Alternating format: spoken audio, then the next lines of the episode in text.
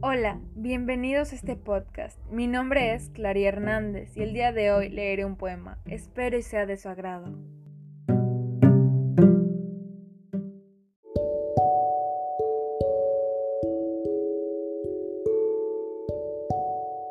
La otra cara es poder verte sin tenerte.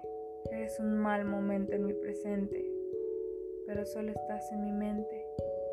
Siento una gran angustia al volver a perderte. Quiero pensar que tu vida no me interesa, pero fuiste la mejor casualidad. Y pensar que estás con ella me pesa, pero debo de respetar tu felicidad. Me pintaré la sonrisa más sincera para que no me atormente la idea de tus labios bailando con otros que no sean los míos, aunque sea pasajera. Hago como si no le tuviera importancia, puedo evitar. Sé que yo te dejé ir por mi arrogancia.